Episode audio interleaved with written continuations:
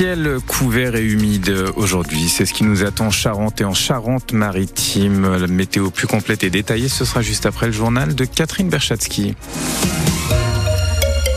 Catherine, la filière du cognac et des spiritueux en vitrine au Salon de l'Agriculture à Paris. L'occasion pour les maisons de cognac et de spiritueux de se faire mieux connaître du grand public, de faire déguster euh, ces produits, mais aussi de mettre en avant des innovations, notamment en matière d'environnement. Les explications de Pierre Marsat. C'est la troisième année consécutive que la Fédération française des spiritueux est présente au Salon de l'agriculture. Sur un stand unique, plusieurs maisons de cognac et de spiritueux sont représentées. C'est une vitrine de choix pour la filière. Jean-Pierre Cointreau, président de la Fédération française des eaux de vie et spiritueux. Le but du stand de la Fédération au Salon de l'agriculture est de faire la promotion euh, d'une filière. C'est particulièrement bienvenu au Salon de l'agriculture puisque tous les ingrédients euh, des spiritueux, que ce soit le cognac ou d'autres produits, sont d'origine agricole. Le salon de l'agriculture, c'est aussi pour la filière des eaux de vie et des spiritueux l'occasion de mettre en avant des innovations. C'est dans le domaine de la protection de l'environnement pour les cognacs frappins basés à Segonzac avec l'emballage du nouveau nectar prestigieux, le Cigar Blend. Jean-Pierre Cointreau est aussi PDG du groupe Frappin. C'est un ensemble d'outils qui font que nous économisons 25% par rapport à l'ancien packaging. Et on a même été plus loin puisque nous compensons le CO2 grâce à la participation de Cognac Frappin à un projet de protection climatique par le biais d'une fondation. À noter aussi la plantation de massifs paysagers pour la maison Villevert, l'expérimentation par Martel de la chauffe à la vapeur qui pourrait diminuer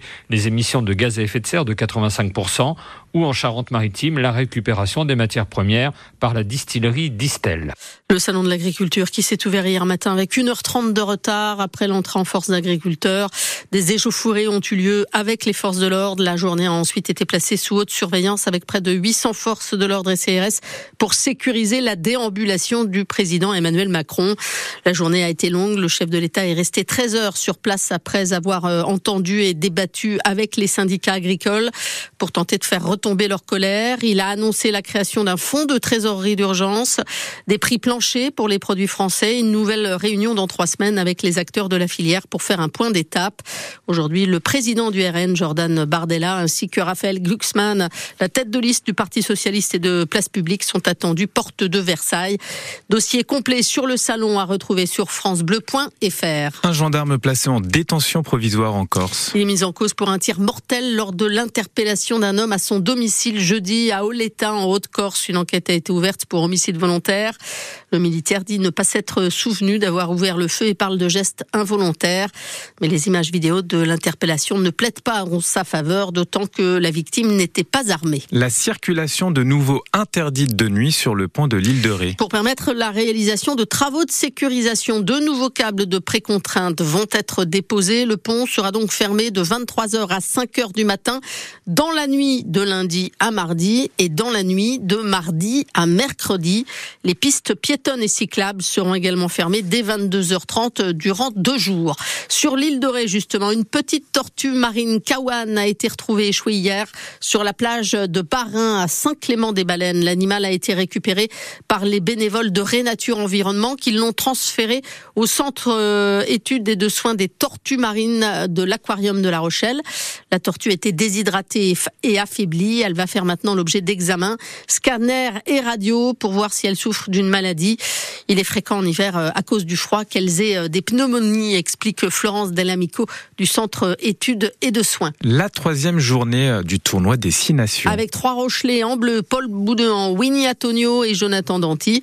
Le 15 de France accueille cet après-midi l'Italie au stade Pierre-Mauroy de Lille. Après la large défaite subie face aux Irlandais, les Bleus ont su réagir en s'imposant en Écosse. Ils vont tenter aujourd'hui de confirmer ce succès et de montrer un visage plus séduisant à Lille. Vincent Pellegrini. Après ce début de tournoi guerre enthousiasmant et avant d'affronter l'équipe la plus faible de la compétition, bon nombre d'observateurs plaidaient pour un renouvellement et un rajeunissement de ce 15 de France. Cela n'a pas été l'option choisie par Fabien Galtier. Le rugby, c'est pas la Star Academy, c'est pas Colanta non plus. L'équipe de France du rugby, c'est pas ça. On est, on est convaincu que ça ne marche pas, pas avec cette équipe-là. Pas avec l'histoire de cette équipe-là. On est convaincu que vivre l'expérience qu'on vit en ce moment va nous rendre plus forts. Battu lors de ses deux premiers matchs dans ce tournoi, l'Italie reste sur une défaite cinglante face aux Bleus, 60 à 7 en octobre dernier lors de la Coupe du Monde. Mais le troisième ligne, François Cross, s'attend à une opposition plus corsée cet après-midi. Le match euh, en Coupe du Monde, on savait que c'était le match pour la, la, qualification, donc forcément on a mis tous les ingrédients en place pour, pour, pour que ça fonctionne. Et, et, face à nous, il y avait une équipe d'Italie qui était fatiguée. Là, ce sera une situation complètement différente. Ils ont fait deux, deux bons premiers matchs et c'est une équipe, l'Italie, qui, propose beaucoup d'engagement. Il faudra répondre présent si on veut jouer notre rugby. Les Bleus sont sur une série de 14 victoires consécutives face à l'Italie. Ils n'ont plus perdu face à la Squadra depuis 11 ans. France-Italie, c'est à vivre en direct sur France Bleu La Rochelle dès 15h55.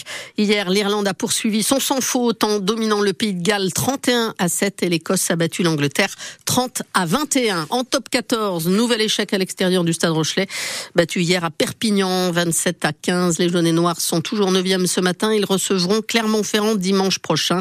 La SM qui reçoit Toulouse en clôture de cette 16e journée à 21h05.